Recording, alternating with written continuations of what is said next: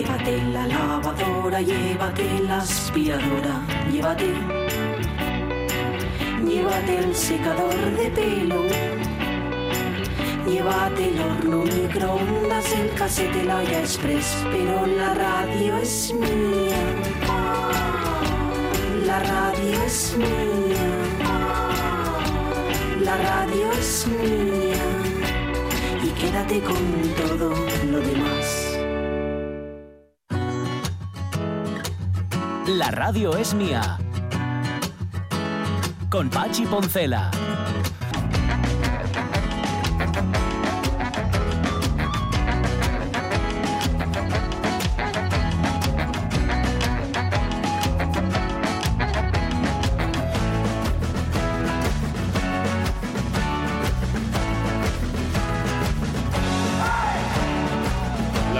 Cuarto de la mañana, acabo de comerme una galleta aquí en el ala oeste donde me encuentro ahora mismo. Están en modo healthy, me han dicho. O sea que se están cuidando bastante. Y, y la verdad es que la galleta estaba buena, pero no presagiaba nada bueno su aspecto. De hecho, me dio por pensar en la cantidad de galletas feas que se hacen. Se hacen unas galletas que son horribles y que yo creo que, lo, eh, a ver, luego están, bueno, bien, esta tampoco es que fuera ninguna maravilla. Eh, me imagino que era integral, no tenía azúcar, o sea, era una galleta de milagros, se sostenía como Uy, galleta, vamos, pero, pero lo justo.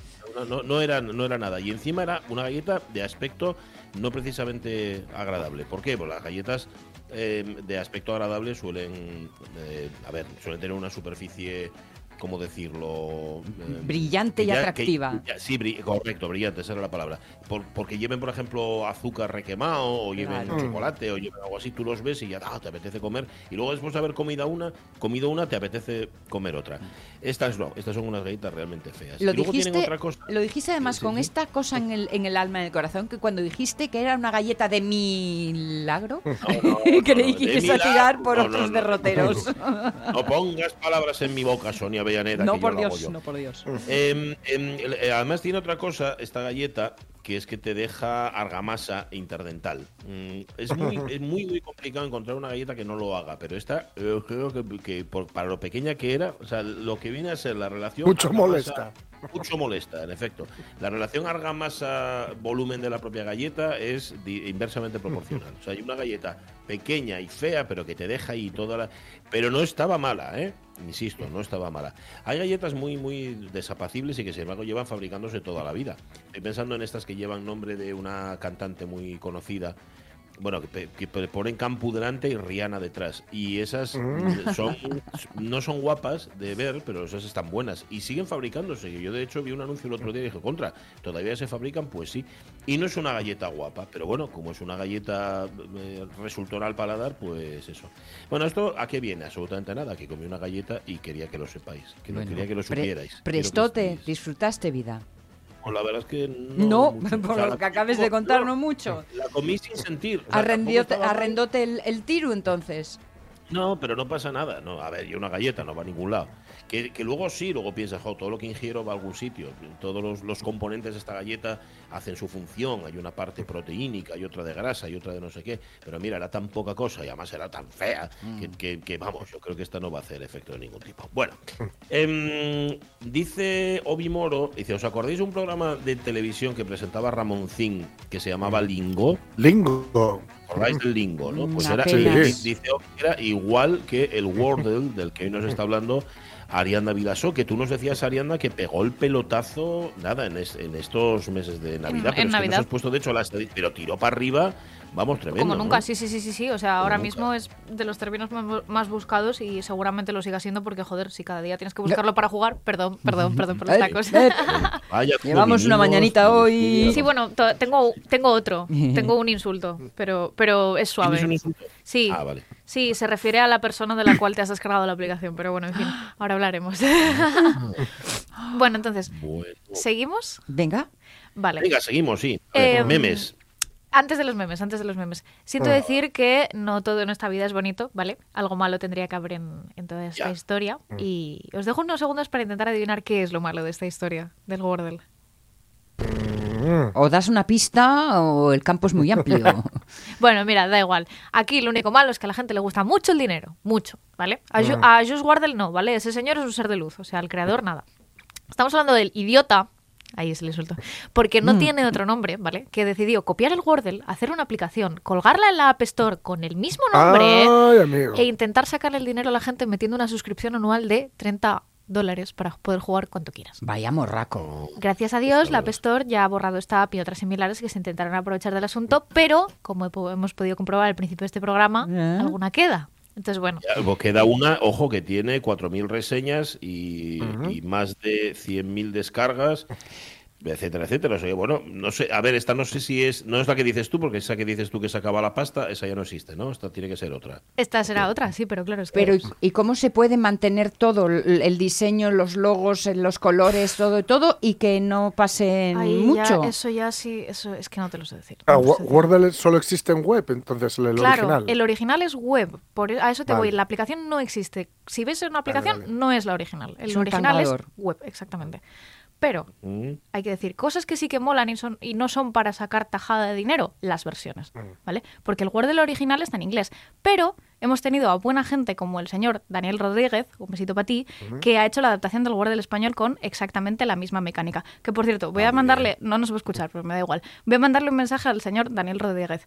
Sé que el 9 de enero la palabra del Wordle español fue titán. El 9 de enero se, estreñó- se, se- estrenó. Ataque a los Titanes. Sé que no era casualidad. Muchas gracias por la referencia. Un besito para ti. Ya está. Eso era todo lo que le quería decir. Luego, ¿qué más tenemos además de la versión española? Em, las versiones catalana y gallega, ¿vale? Ah, bien. Que son chulísimas. A mí lo que, lo que- o sea, a mí lo que me sorprende es cómo se han creado a partir de la popularidad del original. Es decir, mientras que el Wordle original lleva 214 días funcionando, o sea, desde mediados de 2021, eh, 2000 sí, vale, sí, 2021. Sí, sí, sí. El Wordle Correcto. español y gallego llevan 13 días y el catalán 19. O sea, como podemos ver, ha sido la escalada de popularidad un poco así heavy, ¿sabes? En plan Sí. que ha pegado el boom de- Sí. precisamente Sí, sí, desde sí. Navidades. Explosión. Y bueno, hay más, hay euskera y italiano y seguro que hay 800 Esperamos el asturiano, vamos, eh, como agua de mayo. Hombre, Ay, pues hombre. seguramente lo creen, ¿eh? Y hay una comunidad de informáticos mm, asturianistas que trabajan fenomenal, ya verás que rapidísimo. Y, y nada, ahora que hemos hablado de las versiones, vamos a hablar de los memes, mi parte favorita, como siempre. Así que bueno, eh, memes. Pues el primero, eh, una señora, una persona en Twitter, no una señora, dice, hay un meme por aquí y yo lo único que puedo decir es que se os da fatal el Tetris. Básicamente hace como la estructura del Wordle, pero con piezas de Tetris de distintos colores. No sé, me parece muy guay. Luego, el Está guay, siguiente, eh, montaña rusa de gente que viene, gente que va. Gente Sí, que hace el Wordle bueno, eh, a la medianoche, eso soy yo. Gente que hace el Wordle antes de salir a trabajar, eso es mucha gente. Luego, ¿qué más? Tenemos aquí un, una... Joder, ¿cómo se llama esto? Un pad para hacer samples de, de sonido y tal, y puedes ponerle los colores de- del Ah, Wordle, sí. entonces, bueno, digamos que se le fue Mm. un poco de las manos a la persona que hizo esto, pero no pasa nada. Luego también tenemos otra estructura de Wordle que se parece sospechosamente a la Mongas, pero, pero nada, Ah. casualidades de la vida. Luego también tenemos eh, una captura del Wordle de una persona que ha puesto una palabra que, que es la palabra es Tanev y le dice not in word list, es decir, que la palabra no está en la lista de palabras del diccionario y la- el tweet dice eso es tu problema, Wordle, no el mío. Ajá. Y luego este que me parece ¡Ay, qué guapa! esto que me parece maravilloso, una ventana. El de la ventana es brutal. El de la ventana es buenísimo. Precioso, El de la ventana es increíble. Es una ventana que tiene eh, como cuadrados de cristales y tiene unos cristales amarillos y bueno, digamos que la pobre ventana lo está haciendo fatal porque no acierta Ah, ni una. sí, sí, sí. Pero bueno. This window is doing terribly. Exactamente. Sí, porque son todas, sí. Qué chungo. Y luego el último, eh, digamos que la batalla del idioma no cesa nunca. Favor en inglés es favor. Problema en inglés británico se escribe favor Mm. y en inglés americano favor. No, perdón, Ah. creo, que lo, creo que lo he dicho al revés, pero bueno, en fin. En un idioma se escribe Con una Per- letra perdón, más. perdón, perdón, perdón. En Sí. inglés británico es favor Ujú. y en inglés americano es favor. El creador del Wordle, Josh Wardle, es americano. Por tanto, puso favor como palabra de cinco letras. Y tuvo al día siguiente a todos los británicos echándosele al cuello Sí. porque es que favor se escribe con U. ¿Sabes? Entonces, bueno, cosas. Me hizo mucha gracia. Es como Problemas que dividen al mundo. Pues este es uno de ellos, favor y favor. Mira tú, por una letra, ¿eh? Por una letra. Por una letra, pero claro, si, si, mo- si pones favor, tiene seis letras. Claro, claro, Ya. claro. Entonces, Ya, ya, ya. entonces bueno. Claro, claro. Y nada, eso. Bueno, Pues ¿Qué- nada, qué- oye, algo luminoso, como tú decías al principio de la sección, Pues algo que aparece en, en internet y que aparece en las redes sociales. y oye, Cosas que bonitas de internet. Sí, señor. Realmente, cosas bonitas de internet. Sí, Lo tiene señor. todo. Y que podéis elegir porque tenéis las dos opciones de ponerlo en español o, o ponerlo en inglés. Buscáis, ponéis Wordle. o sea, Ponéis Wordle en inglés, el de español. Claro. Yo hago, yo hago los cuatro, el de español, de inglés, catalán y gallego, y me lo paso súper bien. Claro, es lo que tiene ser políglota. bueno, nos encontramos en 15 días, Ariana Vilaso. Perfecto. mucho. Y, y ya más recuperada, Eso. con más fondo de armario. Ay, eso Que, espero. que te han dejado sin energías. Sí, sí, yo estoy Toma, poco- toma ginseng siberiano, que creo que es la bomba. ¿eh? ¿El, el qué, oh? ¿Quién? Ginseng siberiano, ya te lo cuenta ahora, ya te lo va a contar ahora. Y ahí eh, lo- Sonia y ahí lo Villaneda. explico yo, sí. Buenísimo. Ginseng siberiano. Disuelve fatal, pero está muy rico. Eh, gracias, Ariana. Eh, 12 y 25 minutos de la mañana. Flores y escombros, Caunedo, música. música. Tiempo para nuestro profesor favorito, mago de las letras, de las palabras, de los conceptos, el profesor Javier García Rodríguez. Por cierto, estábamos hablando de una letra, lo que diferencia a Mm. una. Lo, lo- lo que puede hacer diferenciar, fíjate, un concepto de otro, una palabra de otra. Atención, porque hoy su Flores y Escombros, su columna semanal aquí en la radio mía, por una sola letra mm, os podéis equivocar. No es so, es su. Su ciología. Profesor, por favor. Sociología de la literatura. Debido a mis problemas de audición, cuando lo escuché en la radio, cadena nacional de tendencia progresista Manon Tropo, pero con mucha figura pletórica, entendí que con la nueva ley los animales domésticos serán considerados seres sin dientes. Pero no, eran sintientes, el término que el cuerpo legislativo de los padres fundadores, cosa de hombres, y las madres fundadoras, las exploradoras de la patria o de la matria, han implementado para educar a la ciudadanía. Así sea, por el bien de las mascotas y de sus familias. Pero ahora que los animales domésticos tienen sus derechos como seres sintientes, parece extenderse la pretensión de que los lectores seamos como los animales domésticos antes de la reforma legal, es decir, menos sintientes que los legalmente reconocidos. Se ha empeñado la gobernanza odierna en cuidar de los lectores adultos, jóvenes y niños, en protegerles como animalitos inexpresivos, en impedir que sientan. Viene la Legión Prescriptiva, sección Infantería Asesora, con sus reglamentos castrenses o castrantes, con sus teorías posmodernitas, con sus pensamientos débiles. Basculamos entre el pensiero d'Évole y el pensiero de Évole y con su ideario Blandiblub, y todos ellos aptos para señores blanditos y señoras de pelo de seta acicalados para la ópera. Han habilitado estos nuevos catequistes una doctrina laica con pus rancio. Han impuesto estos filosofofos una filosofía de hola don Pepito, una ética tiki-taka y tiquismiquis.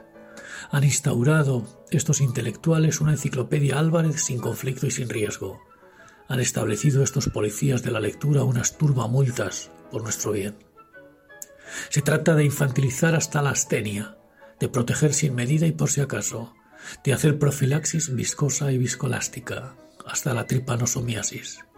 Y ni siquiera recuerdan aquella canción de Serrat que decía de los niños que nada ni nadie puede impedir que sufran, que decidan por ellos, que se equivoquen. Lo visten de eslóganes molones, o como lo digan, lo anuncian en panfletos. Aquí no hay eufemismo que valga. Lo envuelven en el papel de regalo de la cultura de la cancelación. Pero eso siempre ha tenido un nombre, censura. Da igual si es para Myler, para Christie, para Roth, para Blyton o para Nabokov. O si lo visten de sociología de la literatura en aquello de no separar la obra y el autor. ¿Y los lectores?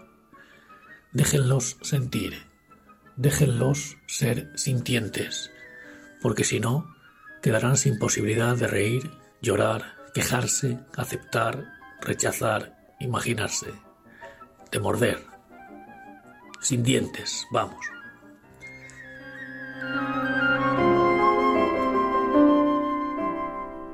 Sí, por favor, que no nos protejan tanto, ¿vale? Porque ya nos protegemos nosotros si queremos y si queremos equivocarnos o tenemos que equivocarnos, pues nada, ya caeremos nosotros por el despeñadero, por el abismo. Pero hombre, hombre, tanta, tanta protección al final acaba siendo, como dice el profesor, censura, que es de lo que se trata fundamentalmente. Bueno, el profesor Javier García Rodríguez, que llega cada miércoles a la radio mía con flores y con escombros. 12 y 29. Vamos a ver qué tal. Vamos a ver cómo. Vamos a ver tendencias. A la vega, pon la música.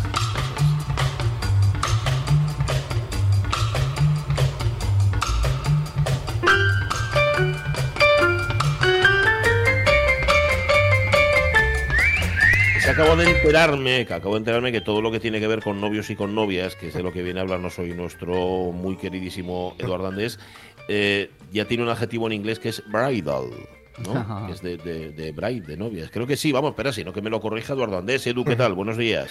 Muy buenos días, muy bien. ¿Y vosotros qué tal? ¿Cómo estáis? Hola. Muy bien, muy bien. O sea que hoy nos vas a hablar del top en bridal, en, el mundo bridal, ¿no? efectivamente. Te ha encantado, ¿eh? Te ha encantado la palabra, la verdad. Me ha, me ha gustado mucho. Es esa capacidad que tiene el idioma inglés de resumirlo todo mucho Sí. Sí. en muy pocas letras y que lo entiendes además, ¿no? Está, Y lo, y entiendes, efectivamente, lo entiendes. Eh, referirnos al mundo bridal, al final es referirnos al mundo nupcial, ¿no? Al mundo, al mundo que se caracteriza por el mundo novia, aunque también están los novios, pero mm, se caracteriza más por el mundo novia porque realmente ella es la que toma el protagonismo, ¿no? Ya nos, ha, ya Eh, nos ha dicho el único novio reciente de esta casa que te olvides, que puedes ir como quieras, vete comodín, relájate, que total todos van a mirar para ella. ¿Verdad? ¿Verdad que sí? Bueno, es verdad que fijaros que eh, es cierto que, bueno, es el día de la novia, la, el- la mujer siempre, quizá pues por, por el momento cine, por el momento publicidad, por el mundo cuento, ¿no? Y el mundo Disney también, pues siempre eh, sueña con ese, con ese gran día, ¿no? Y es cierto que, fijaros que es curioso que que mm, son poquitos los, los hombres que, que de la misma forma sueñan con ese día. No sé por qué, Mm. pero luego es, es, es, es muy curioso, ¿no? Es muy curioso eso, ¿no? Es, es la novia la que tiende siempre a, a pensar cómo será su, su gran día, cómo irá vestida y demás. Y el caballero, el hombre, pues al final como que pasa de todo, pero luego cuando ya se encuentra con las manos en la masa, opina de todo, que eso es cierto, ¿no? Que eso es verdad. y a veces sí, se ya. generan conflictos, a veces se generan conflictos, ¿no? Bueno, a ver, porque generalmente el, el paisano llega tarde. Llega tarde a opinar. Está opinando ya fuera del recipiente. O sea, cuando ya está todo opinado y están las cosas ya más bien cerradas. Hay que, desde el principio, mejor si vamos a opinar, ¿no? Efectivamente, efectivamente, claro que sí. O sea, es decir, yo siempre he dicho que cuando uno, esto es como lo de la gallina y eh, que amasaba pan, ¿no? Que quería hacer pan con sus polluelos. ¿Quién me viene a ayudar? ¿Quién me viene a ayudar para comer pan? Y nadie ayudaba, pero luego cuando ya tiene el pan, todo el mundo quiere, ¿no? Eso es verdad que suele pasar mucho, pero eh, y fijaros, hay una gran importancia en el mundo bridal, como como hemos comentado, eh, que es eh, la importancia y la relevancia que está cogiendo muchísimo eh, el papel de la madre de la novia. La madre de la novia siempre ha sido un papel que estaba relegado a un tercer plano, y digo un tercer plano porque el primer plano era la novia, el segundo es la madrina y el tercero, pues la mami de, de, de la novia. Pero sin embargo, a día de hoy, si nosotros nos pusiéramos a fisgar en una boda, eh, bueno, pues sí que podríamos diferenciar los invitados eh, más secundarios, por decirlo así, a los invitados más protagonistas, por el, el tipo de vestido y por el, el tipo de parafernalia que al final rodea ese, ese vestido y esa preparación, ¿no? Pero fijaros que nos sería muy difícil eh, a día de hoy, ¿no? Ver quién es la madrina y quién es la madre de la novia. Antiguamente, pues la madrina era quien tenía la, la predilección, pues por poder elegir el color, ¿no? Le sabemos todos que en principio en un- una cosa natural, la novia tiende a ir de blanco, ¿no? Pero, Sí. eh, claro, el secreto también, uno de los secretos eh, más guardados era el color de la madrina. Pero, sin embargo, fijaros que ha tomado un papel muy relevante la mamá de la novia y a mí me parece estupendo, ¿eh? Me parece estupendo, ¿por qué? Porque fijaros que al final, en una boda, pues... eh, cuando mm, digamos que la fuerza lo tiene la novia, que la novia va Sí. intentando pues que todo esté perfecto, en las flores, la música, eh, que los invitados, cómo se sientan, los detalles, todo, ¿no? Entonces al final cuando algo no sale bien, eh, la novia, mm, ¿a dónde acude? Pues al final acudes al feto materno. ¿no? Acudes a la madre. Y entonces la madre además es la que dice, Juan, vístete que nos vamos a buscar los tulipanes de la niña porque... porque- Claro, claro. O sea, se le está dando, se le está dando la importancia que realmente tiene la, la Que madre, que siempre tiene, tuvo, pero ahora se le está dando. ¿no? Visto Claro. desde el otro lado, esto es la suegra metiendo codo, ¿eh? Efectivamente, más o menos, efectivamente, visto desde el lado, es la suegra metiendo todo, claro, claro, claro, que sí. Pero es cierto que a mí me parece fabuloso porque es verdad que al final las mamis de las novias eh, eh, tienen mucho estrés porque, claro, ellas eh, quieren que el día más especial para su hija sea increíble, ¿no? Entonces es verdad que, que al final tienen ese estrés, esos ner- ese nerviosismo, ¿no? Y entonces me parecía pues un poquito, eh, siempre me ha parecido un poco pues feo que se queden en un segundo plano, ¿no? En, en ese segundo plano que al final ellas son como discretas, han preparado todo, han estado gestando todo codo a codo con, con la novia y se quedan siempre en un segundo plano, con lo cual me parece fabuloso que a día de hoy casi casi podamos decir que hay dos madrinas en ese, en ese sentido, ¿no? Ajá, vale. Bien. Eso está bien. Eso es, eso es una cosa de tendencia. Eso digamos que ahora mismo es, es tendencia, con lo cual también, claro, al ser más visible, la madre también tendrá que, ya lo hacía antes, ¿no? Pero que preocuparse más por cómo va, cómo acude a la boda. Efectivamente. Además, fijaros esto de, de nuera, suegra, suegra, nuera. Os voy a hacer una, una anécdota que ha pasado hace poco, esta, esta semana reciente. Eh, acordaros que yo os comenté en su momento ese magnífico eh, probador, por decirlo así, ese magnífico armario que tenía la reina eh, emérita, la reina Sofía, Sí. y que eh, guardaba tan bien sus vestidos que los vestidos podrían ponerse a día de hoy habiendo pasado años, ¿no? Pues si os fijáis bien, eh, hace nada ha sido la recepción del cuerpo diplomático, eh, donde ha estado el, el rey Felipe y la reina Leticia, y la reina Leticia ha recuperado un vestido de Valentino que utilizó la reina Sofía en 1977. Contra. Ole, ole, ole. O sea, primero lo bien, lo bien que se conserva un diseño de Valentino con cerca de 40 y no, con cerca no, con 45 años, 44 años. y luego lo, lo bien cuidado de lo que me lo tiene doña Sofía. Sí. Efectivamente, ella es un amante de, de, de la moda. Bueno, pues se han hecho las modificaciones necesarias para que eh, pues pueda cambiar de un cuerpo a otro. Pero fijaros, a mí me parece además eso muy bonito, porque al final eso es historia, ¿no? Es historia de la moda Sí. que ha llevado una reina y me parece muy bonito que, que mm, su sucesora, pues bueno, pues eh, de vez en cuando vaya utilizando esos ese, ese toque o vaya rescatando algún vestido, ¿no? Y he de deciros que me parece a mí que la reina Leticia escucha nuestro programa, vamos, o sea, lo tengo claro, ¿eh? O sea, Seguro. lo Seguro, tengo clarísimo. Sí, sí, sí. Y, si no lo escucha bueno, pues- ella, y si no lo escucha ella, Edu, se lo cuentan. Seguro. Sí, te lo cuentan, efectivamente, seguro, seguro, eso seguro. Pues, eh, bueno, yendo al tema bridal, porque me, me gustaba hacer esa, esa, ese ápice. ¿no?, de esta pequeña pincelada, pues eh, realmente hemos pasado dos años muy difíciles, el 2020 y el 2021, eh, sobre todo han sido difíciles por, bueno, pues por todo lo que conocemos de la pandemia y sobre todo porque se ha llevado los sueños de muchas novias que han tenido que ver canceladas su, eh, su gran día, ¿no? Su eh, cancelado, pospuesto, y con ello, pues todo lo que, lo que mm, corresponde y todo lo que conlleva, ¿no? Al final, alguien quiere preparar una boda y quiere prepararla perfecta, a su gusto, y realmente te sientes condicionado, ¿no? Y sobre todo con un gran hándicap, que es el acompañamiento de la famosa mascarilla, ¿no?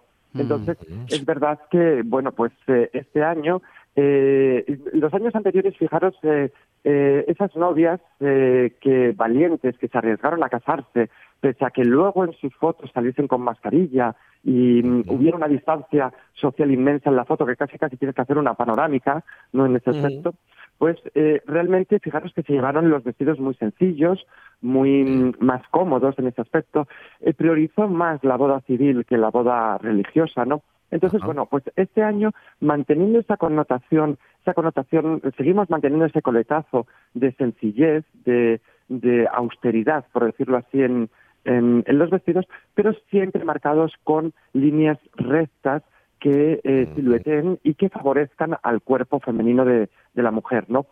Eh, ya tuvimos los años anteriores eh, que mm, alguna novia se atrevía con ello, pero realmente eh, no estaba con fuerza, pero ahora coge muchísima fuerza, es que pasamos de tener mucho escote a unos escotes cerrados, es decir, cerrados tanto en la parte delantera, en el bustier superior, como eh, en lo que es espalda. Antes se llamaban pues eh, espaldas abiertas de manera vertiginosa y demás, y ahora pues tendemos a lo que es el escote caja, tanto en el delantero como en el trasero, y eh, lo que es incluso escote eh, halter, que son los escotes casi chimenea, este tipo cuello, sí. pequeño cuello cisne, acompañado pues de una sisa que va enseñando lo que es los hombros, ¿no? En ese, en ese sentido.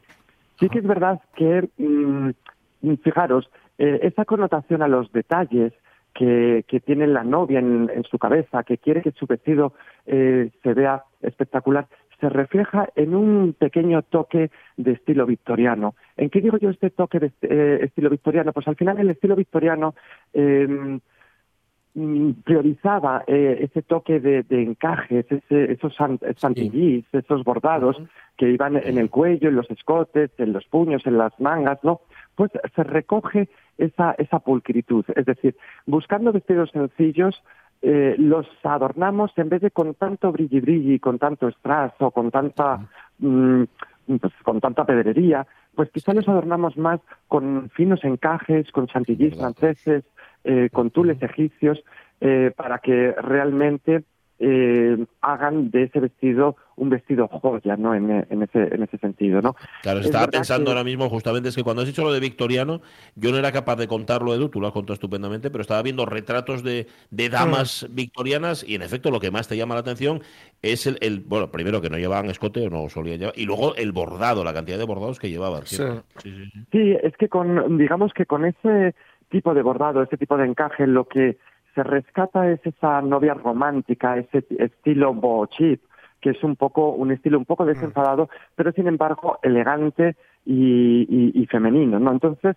eh, qué mejor manera de hacerlo que en vez de hacer un, un tipo oversize que ya se llevó en su momento, tipo más sotana, más liviano, más eh, como, como la esencia del perfume cuando acompaña a alguien, pues realmente eh, lo que se hace es acoplarlo al, al vestido. Entonces esos vestidos cerrados, pues al final eh, pueden ser lisos perfectamente, que es eh, algo eh, perfecto y, y- y realmente eh, crean una verticalidad en, en la figura femenina maravillosa, pero es verdad que se acompañan pues con esos encajes y con esos santillís y con esos bordaditos en lo que son los puños, porque fijaros que estamos dando mucha prioridad a partes que antes no se daban. Es decir, estamos dando prioridad a engalanar los puños, engalanar lo que es el cuello, ese cuello cerrado, pero que en vez de esté tan cerrado, esté engalanado por, por, esa, mm, por ese encaje, ¿no? por ese santillí. Es decir, engalanar esos hombros y engalanar lo que son las costuras. ¿no? Así Cuando- que luego es verdad. Cuando Dime, dices dime. verticalidad de un traje, a mí me suena que hace más delgado. Sí, es que fijaros, hay una cosa muy importante en- a la hora de la decisión de elegir un vestido. Es decir, eh, realmente mm, el vestido nos puede confundir y aunque nos guste muchísimo y de repente digamos es lo que hemos soñado, pero tenemos que intentar ver cómo nos queda frente al espejo Ay. y ser realistas y, y- y- y visualizarnos bien, ¿no? En ese aspecto. Entonces, hay vestidos que nos hacen horizontales y hay vestidos que nos hacen verticales. Lo malo del horizonte al final es que realmente lo que genera es anchura, ¿sabes? Entonces, realmente, ¿qué mujer o qué novia pues quiere verse ancha? Yo creo No. que mm, muy pocas, vamos, o sea, yo no Las he tenido ninguna. ¿eh? la verdad. Las que son muy delgadas. Las Bueno, sí. claro. Sí, a lo mejor sí, a lo mejor quieren ensancharse un poquito más, ¿no?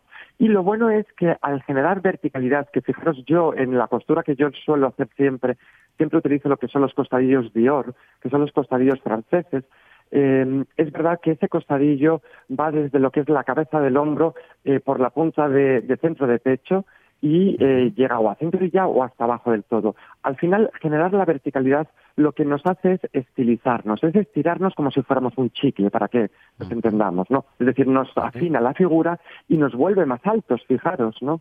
Claro, claro, claro. Bien. Que, hay, hay- que, que es verdad que hay, hay, hay mucha novia que a lo mejor le teme un poquito a eso porque a lo mejor eh, su futuro marido no es, no, no es tan alto, ¿no? Entonces, entre los tacones, entre la verticalidad y demás, pues al final dice, madre mía, voy a dejar a mi novio muy bajito, ¿no? Pero Bueno, siempre digo yo... los bueno, tacones, los tacones, perdona Edu, los tacones, la verticalidad del vestido y el moño. Que el moño también Sí, eh, sí. añade centímetros eh, al- italianos, ¿no? a la novia. Además, esos, esos moños italianos que, que iban muy arriba. Es verdad que fijaros que ahora mismo los moños italianos pasan a estar a un, a un segundo plano. Se lleva un poco más la frescura, ¿no? Ese toque un poquito, pues bueno, aunque sea un recogido, pero un recogido desenfadado, ¿no? Que ya lo Sí. tuvimos con, con trenzas, con trenzas anchas y desenfadadas, pero sí que se lleva ese pelo o bien suelto o bien ese tipo bochit, es decir, eh, muy eh, la melena un poquito corta para que se, se vea ese, ese cuello que hemos hablado antes. Y es verdad que el pelo ya no se lleva tan, tan, lo que es el cabello tan armado como, como en su momento. Lógicamente siempre hay novias que, que siempre lo, que, que lo van a seguir usando porque les gusta, ¿no? Y es, y es su sello y es su identidad, que eso es una cosa muy importante, que la novia mantenga su sello y su identidad en, en el vestido, no ir disfrazados, no ser No un árbol de Navidad, ¿no? En ese, es. en ese sentido. Y luego fijaros que, eh, bueno, pues debido al 2020 y el 2021, lo que es eh, las faldas pantalón o los pantalones anchos Mm. mm, toman muchísimo protagonismo en el mundo bridal. Es decir, hemos pasado por por unas eh, bodas que realmente han sido más bien civiles, más que de iglesia, pero empezaremos a ver mucha novia de iglesia, mucha novia de catedral en pantalón. Que ¿En va a ser, pantalones? yo creo, Mm, en pantalones. Sí, Pero, sí, sí. pero que, tú, que tú las ves de pie y, y si no se mueven demasiado, ¿Y tú ves un vestido. Bueno, a ver, aquí tenemos dos tipos de, de pantalones. Es decir, al usarse el pantalón, al final el pantalón, la prenda del pantalón, es verdad que hay a gente que le gusta el tema eh, tipo falda, pantalón o, o tema más palacho, más, más ancho, y hay a gente que le gusta más skinny porque precisamente pues lo que quieren es marcar más pierna y generar esa verticalidad, ¿no? Que es verdad que corremos ese peligro con, con la falda pantalón o el palazzo de no marcar esa verticalidad. Entonces es verdad que nos podemos encontrar eh, de todo, es decir, nos podemos encontrar desde pantalones que sean faldas pantalón, que realmente cuando están quietas parece una falda, pero cuando caminan nos damos cuenta de que es un pantalón, y podemos encontrar esa novia que mm, realmente identificamos con un pantalón pitillo o un pantalón skinny, ¿no? En ese, en ese sentido. Vale, vale, vale. Pero fijaros Bueno. que eh, como la novia no quiere renunciar a ese toque de novia, ese toque eh, de princesa, por decirlo así, sin ser la princesa Disney, pues al final ese pantalón, eh, en el momento a lo mejor iglesia, muchas de, de ellas, en el momento iglesia o en el momento ceremonia, si es algo civil, pues muchas de ellas irán acompañadas o bien de sobrefaldas eh, voluminosas Ah, eh, que llegarán solamente hasta los costados o hasta los costadillos o bien con capas. La capa toma muchísima en, en el mundo grave, en el mundo nupcial. Es decir, la capa que parecía que era un, mm, digamos, como una prenda de invierno, pues al final va a llegar para quedarse durante todo el año, sea mm, invierno, sea primavera o sea verano. Lógicamente, cada uno con su textura y con diferente tipo de tejido y diferente tipo de caída, ¿no? Y aquí os voy a contar uno de los detalles más importantes que a mí me llama más la atención y que realmente me encanta en el, en el momento novia. Es el tema velo. Siempre os, bueno, Velo. el tema velos siempre mm, hemos tenido diferentes tipos de velos. Hemos tenido velos de las mujeres que van veladas, ¿no? que luego se les sube, cuando ya anda el siquiero, pues se les sube el, el velo Sí. el, el velo tipo de cascada o de hada madrina, como, como decimos, y se llegó a llevar el, el velo pirata, que era un velo, digamos, que eh, se ponía tapando lo que es la frente, que era un poquito años años un poquito años 20, Años en 20, ese aspecto, sí. efectivamente, y era el velo pirata. Pero fijaros que ahora el velo se pone alrededor del cuello.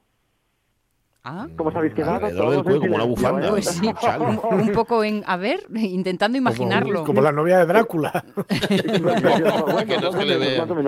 Es verdad que es como un tipo bufanda o un tipo eh, fular eh, largo que, que puede ir con una lazada, puede ir bien con un gran broche en el cuello. Fijaros cómo al final la tendencia va a lo mismo. Hemos hablado al principio de que se tapan los cuellos, ¿no? Que, que vamos a vamos a ver novias más cerradas. Y fijaros cómo la novia tiende a ponerse ese velo en el cuello, es decir, o bien lo hace un, lo anuda y le hace una caída con un lazo y lo deja cayendo hacia un lado o hacia atrás, o bien le pone un broche eh, bonito, un- un- una aplicación bonita, incluso un camafeo a lo mejor de su familia y tal, ¿no? Y realmente es un poquito, fijaros, eh, eh, Grace Kelly en ese aspecto, ¿sabes? O sea, a mí me recuerda esa sensación un poco Grace Sí, Kelly en ese... sí. Me viene a la cabeza ella, o sea, fijaros que al final estamos hablando de una novia muy romántica, muy sutil, muy muy sensual, muy sensible también en ese en ese sentido, ¿no? Y luego por por contrapunto... Tienes, tienes 15 segundos, Edu. Nada, por contrapunto, es verdad que mm, llevando ese vestido sencillo eh, y demás, sí que también eh, priorizan pues aberturas o bien eh, mm, en los delanteros o bien en las espaldas, pero adornadas con pluma. Pasamos del brilli brilli a las plumas. La pluma que se dejó eh, ya en su momento vuelve a tomar esa importancia de los años 20, que todo esto tiene una connotación muy victoriana y muy años 20, esto este 2022, y vuelve esa pluma para adornar pues los bajos de los vestidos, los puños, los cuellos o incluso la cintura en formato peplum. Ya contaremos lo Ah. que es el formato peplum. Vale, vale, pues tenemos tiempo Ah, para contar más cosas de novias y de, y de- de novios y de novias también, porque si ellos, si ellas van de pantalones, ¿por qué los novios no pueden ir de faldas? ¿Eh? ¿Eh? Ujú. ¿Eh? Fijaros, ¿Eh? ¿no? Pues sería sería una cosa sería una cosa muy Oye. buena, sería una cosa muy buena, la verdad que sí. Ahí, pues ahí es verdad que tendríamos a lo mejor que decirle un poquito al, a convencer un poco al clero, porque a lo mejor en el momento Sí. en que llegase así alguien a la iglesia en una boda civil lo puedo ver, pero en una boda de iglesia a lo mejor eh, eh, el sacerdote es el que se el niega a casar, ¿no? Bueno, Porque oye, él. haber dicho con todo el respeto, él también lleva faldas, ¿no? Sí, pero bueno, no, le- no le queda igual de bien que al Efectivamente. novio. sí. Un abrazo, Edu, cuídate mucho. Un abrazo, un placer. Muchas Un gracias. abrazo. Un besote, chao. Bueno, Eduardo Andés, aquí en la radio mía, en este caso con el top de la moda bridal, o sea, con lo que se lleva ahora en novias, sobre todo en novias. La una menos 10, venga, el último paseo, tira.